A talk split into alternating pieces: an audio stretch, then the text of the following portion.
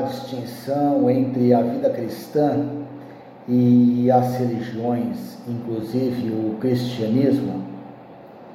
A resposta está precisamente no assunto que trataremos hoje, graça imensa, dentro da proposta Inspiração para Viver, o último assunto desse grande devocional que fizemos no mês de agosto. E por que eu inicio desta forma? Porque toda religião ela busca convencer o ser humano de que ele deve fazer ou deixar de fazer algumas coisas para que Deus o ame, para que Deus se agrade dele. E a vida cristã, diferentemente disso, ela trata o ser humano como ele realmente é, com mérito e demérito. No entanto, nós precisamos compreender bem o que é esta graça, como lidar com ela. Então, nós vamos iniciar a nossa proposta lá no Salmo 63, no verso 3, que diz o seguinte: Porque a tua graça é melhor do que a vida, os meus lábios te louvam. Vou ler de novo. Porque a tua graça é melhor do que a vida, os meus lábios te louvam.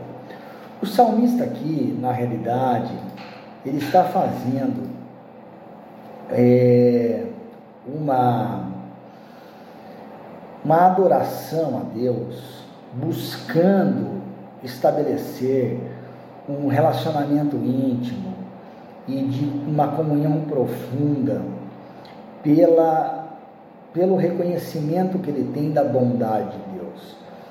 E a ponto dele falar que essa bondade de Deus, ela é tão esplêndida que chega a ser melhor do que a própria vida. Viver sem a bondade de Deus, de fato, é melhor morrer, é melhor não estar vivo. E porque nós somos miseráveis, nós nos tornamos miseráveis.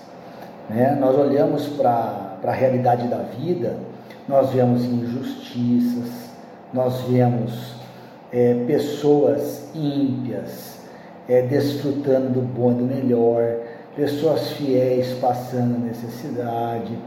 Então, é, você poderia se perguntar, mas por que, que Deus não impediu isso? Não, Deus não impediria isso, Ele nos tornou livres. E por que, que Deus não muda isso de uma hora para outra? Não, porque Deus deu todos os elementos para que nós mudássemos. Não cabe a nós mudar. Mas ainda assim, Deus derrama da sua graça, da sua bondade.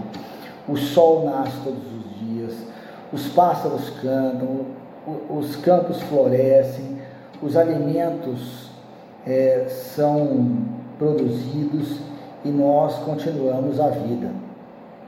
Então, é, nós não podemos confundir a, o, que, o que o salmista está dizendo no Salmo 63 com a graça do Novo Testamento. Então, por isso, mais uma vez, nós vamos lá em Jesus Cristo. Não foi Jesus quem falou, mas foi João, porque Jesus não fala da graça, porque ele é a própria graça. Então, ele não precisa falar da graça. Então, o que, que João, capítulo 1, diz? Lá no verso 17: Porque a lei foi dada por meio de Moisés. Moisés. A graça e a verdade vieram por meio de Jesus Cristo. Ó, a graça e a verdade vieram. Então, se elas, se elas vieram antes, não havia graça e verdade. Tá? E por que que João ele começa dizendo que a lei foi dada por meio de Moisés? Para mostrar justamente esse favor imerecido de Deus, que é a verdadeira graça que distingue a vida cristã, a vida do discípulo de qualquer religião. Por quê? Quando, quando houve o pecado, o ser humano pecou, Deus entregou a lei para que o homem enxergasse, percebesse aquilo que é, fazia mal a ele. Né? Então, não, não, não furtais, não adulterais, não cobiçais. Por quê? Porque isso faz mal ao funcionamento do ser humano como um homem perfeito. Por isso que Jesus não pecou. Ele foi o homem perfeito e funcionou da melhor maneira possível e por isso fazia milagres também. Então a lei ela foi dada para nos mostrar é, os pecados, para nos mostrar esses atos pecaminosos que nos fazem mal. E João vai dizer: olha, isso veio por meio de Moisés, mas quando Jesus veio, ele trouxe com ele a graça e a verdade, né? esse favor imerecido de Deus que as pessoas não compreendem.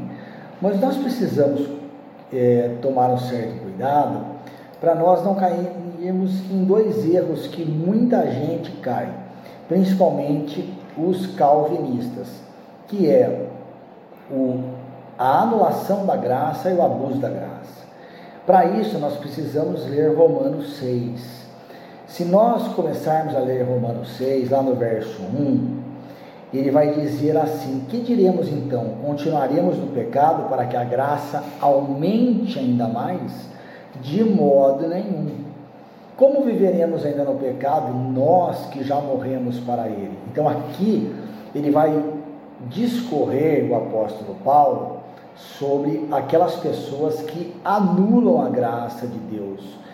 Porque, embora essa graça continue se manifestando em todas as pessoas, até no mais ímpio de todos os homens que já existiu na face da terra, é, nós precisamos valorizar essa graça, né? dar valor a ela e não anulá-la, como Paulo vai explicar até o verso 14.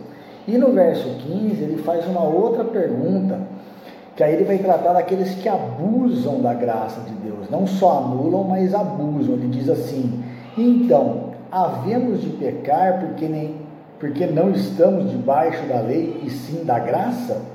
De modo nenhum. Ou seja, existem pessoas que abusam da graça, e aí vem aquele papo assim, né? É, não tem problema, a gente peca e depois pede perdão. Isso é a frase própria de, de um religioso. Ele vive ainda entre méritos e deméritos.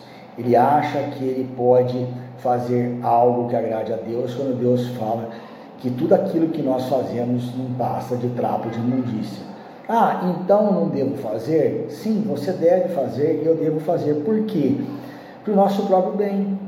Porque Deus, Ele quer tudo pra, para o nosso próprio bem. Ele é imutável, Ele não muda, Ele é como o sol.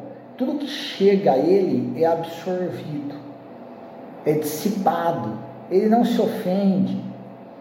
Então, as leis, os mandamentos, as disposições que Deus coloca na Bíblia é para no, o nosso bom funcionamento e aí sim nós teremos uma graça valorizada, e a graça que é valorizada é uma das formas da verdadeira vida.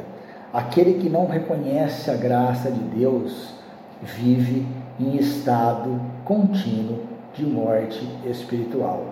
Aquele que reconhece, valoriza a graça de Deus, vive marchando com Cristo rumo ao reino de Deus, já estando marchando no próprio reino de Deus aqui na terra. Que a graça imensa caracterize cada um de nós, para que nós possamos espalhá-la por todo o planeta e para que o ódio vire amor, para que a vingança se torne perdão para que Deus nos quebrante e o avivamento tão esperado pela igreja aconteça. Que a igreja se prostre aos pés da própria igreja que é Cristo Jesus. Deus abençoe a todos. Tchau.